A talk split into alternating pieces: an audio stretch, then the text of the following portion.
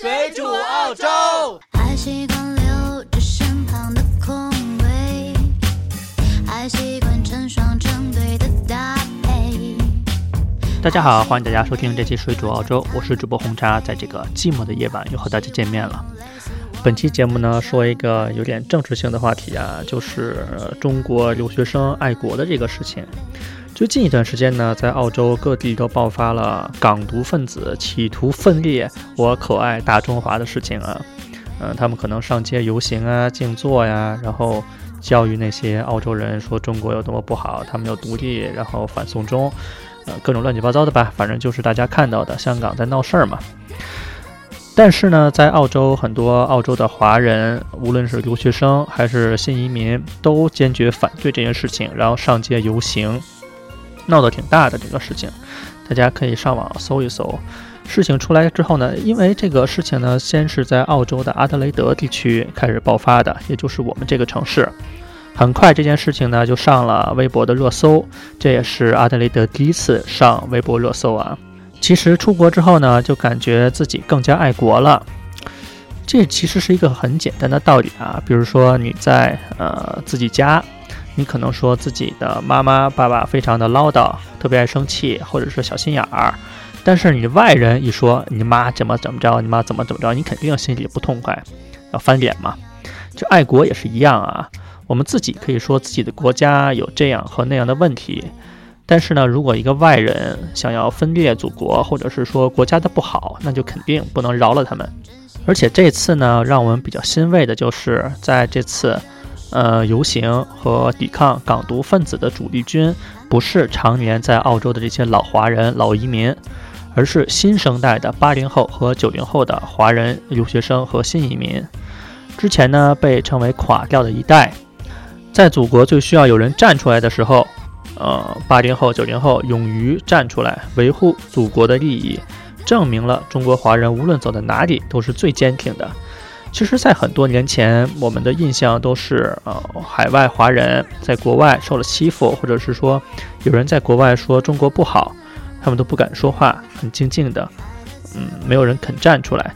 其实这是一个不太对的想法啊，因为在那个年代，华人的数数量非常的少，而且呢。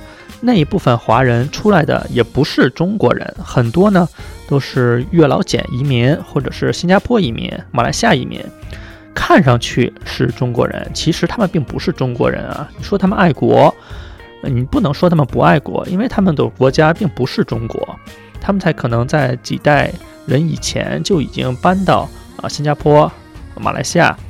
呃，越南、柬埔寨这些地方了，说他们爱国，他们也是应该爱他们那个国家，并不是中国，他们没有对中国有特别强的归属感。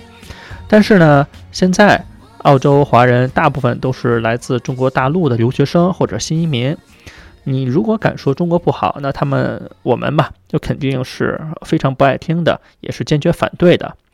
尤其是在这次抗议中呢，我们就可以看出中国的留学生呢是坚决反抗港独分子的势力的。在集会中呢，也是集体高声呃唱中国的国歌《义勇军进行曲》，然后说香港是中国的一部分。其实这是我很少在澳洲听到有人这么多人啊唱中国的国歌，还是非常感动的吧。而且出国的留学生，你在外边。个人形象呢，其实代表着祖国的形象。你一句话、一个行为都代表着祖国。这次抗议这个港独分子呢，呃，也让澳洲人看到了，中国华人根本就不像外国媒体报道的那样憎恨自己的国家，生活在水深火热之中，逃到了澳洲。我们来到澳洲，并不是我们抛弃了中国，而是我们想要学习更多的知识，或者是想换一个生活的方式。其实很多人都有这样一种感觉啊，出国之后更爱国了。美国外交政策杂志做了一个调查，有九十四名女性和九十二名男性参加了这项调查，他们都是曾经在美国高等教育机构学习过的中国公民，大部分年龄在十八岁到二十九岁之间，以二十岁左右为主。调查结果显示呢。有超过百分之六十的受访者对美国的看法变得更加积极，百分之二十三的受访者呢看法更加消极，其他受访者表示看法没有改变。值得关注的是，有百分之五十五的受访者对自己的国家，也就是中国的看法有所改善。这个调查显示呢，有国外生活和留学经验的人对中国的认同感会更加强烈。习惯了中国获得奥运金牌的时候呢，呃，在神舟飞船顺利飞上天的时候呢，在中国人得到诺贝尔奖的时候呢，都非常的开心，也常常在海外媒体发布偏激的中国新闻的时候，在不实言论漫天传播的时候愤愤不平，一直以为这是骨子里与生俱来的民族感，但是细细想来呢，出国之后这种民族感确实加强了很多。在中国的时候呀。很容易把看不顺眼的问题归结于某种社会的顽疾。在澳大利亚生活久了之后呢，你会发现，之前在中国看不顺眼的事情，其实澳洲也是一样有，而且每个国家都会有不同的问题。比如说，美国的社会安全问题，什么枪击呀、绑架呀、恐怖袭击什么的，大家在新闻上也经常看到。美国基本上每天都有死于这种枪击的事情，其实是一个非常严重的问题。或者说，你比如像在澳洲，它经济搞不上去。嗯，国家政府或者州政府、市政府想做什么事情，都要几轮的投票。一个议案通过，可能刚开始提出，后来提出的那个人都辞职了或者退休了，这个议案还没有通过。政府的职能相当的这种效率啊，非常的差。相比来说，这些问题在中国都不是问题，但是中国有自己的问题，所以每个国家的问题都是不一样的。比如说，在澳洲生活久了，看问题会更加客观一点。你会发现，中国经过了几十年的发展，做的已经非常好了。我这里说的非常好，就是非常非常非常的好了。中国的经济发展速度绝对是世界上最快的。其实很多国家只能望其项背。你随便看一看，周围随便看一看，中国周围几个国家，或者是世界上其他几个国家，呃，印度啊、朝鲜呀、西班牙、希腊、巴西，你金砖五国，你都不需要我多举例子嘛。你还会觉得人家穷、脏、乱、差？其实中国倒退二十年、三十年，跟他们一模一样，没什么区别。只是中国的发展速度太快了，已经远远的把他们甩到了后边。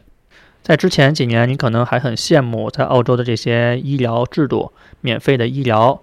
但是呢，你会发现现在中国的医疗也是非常的好。经过这些年的发展，中国一直在进步，远远比他们进步的速度还是要快。所以现在呢，嗯，我会在国人批评中国医疗体系的时候呢，多一点点包容和理解。虽然还是有很多问题啊，但是中国的发展速度、中国的发展进程是我们有目共睹的。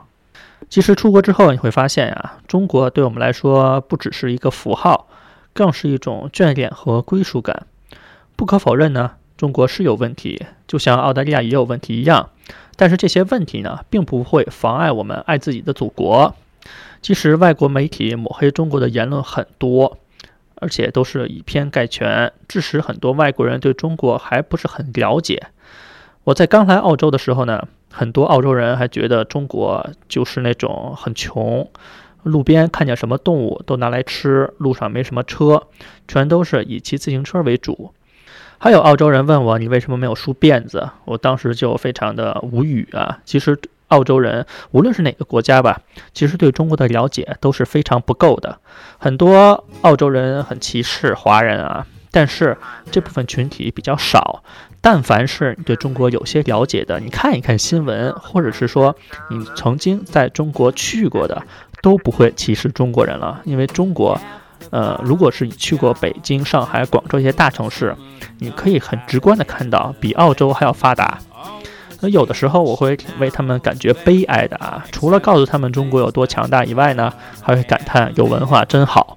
所以出了国以后呢，渐渐的每个留学生身上都会或多或少的有一种使命感，而这种使命感可能也是更加爱国的一种体现。有人说，祖国就是那个你每天骂他一万遍，但是绝不允许外人骂他一遍的地方。我觉得这句话稍微有点扎心，你可以理解为护犊的心理。自己的问题呢，就自己关起门来解决，但就是不喜欢外人说他不好。其实，在世界上每个国家都一样啊，呃，不只是中国。比如说，你遇见一个美国人，你跟他说说现在的川普有多么不好，说话有多么不靠谱，呃，政客有多么混蛋，但是你不能说美国不好。你要跟他说美国不好，他立刻就跟你翻脸。澳洲也一样，你可以说澳洲的呃州长不好，市长不好，但是你不能说澳洲不好。你如果说澳洲不好，很多人会站出来跟你理论。有些人呢还会问我，你出国后悔吗？其实这个问题呢，我们也是想了很久啊。我很，但是我很容易就回答说我不后悔。但是这个原因我想不到。其实这个原因也很简单，你出了国之后呢，呃，可以看问题更客观。无论是看中国、看外国，不需要道听途说。嗯，你想知道什么事情，这边都可以看得到。根据自己的切身感悟，可以做出很多跟以前不一样的判断。其实这个判断对个人的发展是非常重要的啊，这个意义很大。所以说我出国留学，然后定居在澳洲这件事情，我完全不后悔。而且我还会经常回国看一看，呃，旅旅游嘛，看看家人也都在国内，所以呢，并不觉得这种生活有什么不好。另外呢，再说一点，虽然在澳洲有这种反华的游行或者是活动，但是呢，澳洲这个国家还是很好的。澳大利亚这片土地呢，一直都是坚守这种开放、自由、平等的信条。作为一个移民国家，为了保持澳洲的社会稳定、和平、繁荣。不同背景的澳大利亚人民都会维护，呃，那些支撑澳大利亚社会的公共原则和价值观的人。所以说，这些人也只是闹一闹，那不会对华人怎样。但是我们的声音就要比他们更加的大。基本上本期节目就到这边，我们也是感谢大家收听。想收听更多水煮澳洲节目呢，只要在百度或者是谷歌搜索“水煮澳洲”就可以了。我们也会把我们的 QQ 群的号码放在我们节目的简介里。想要入群跟我们讨论的或者询问的，都可以入群。但是在入群的时候呢，一定要写明“水煮澳洲听众”。本期节目就到这边，我们下次再见，拜拜。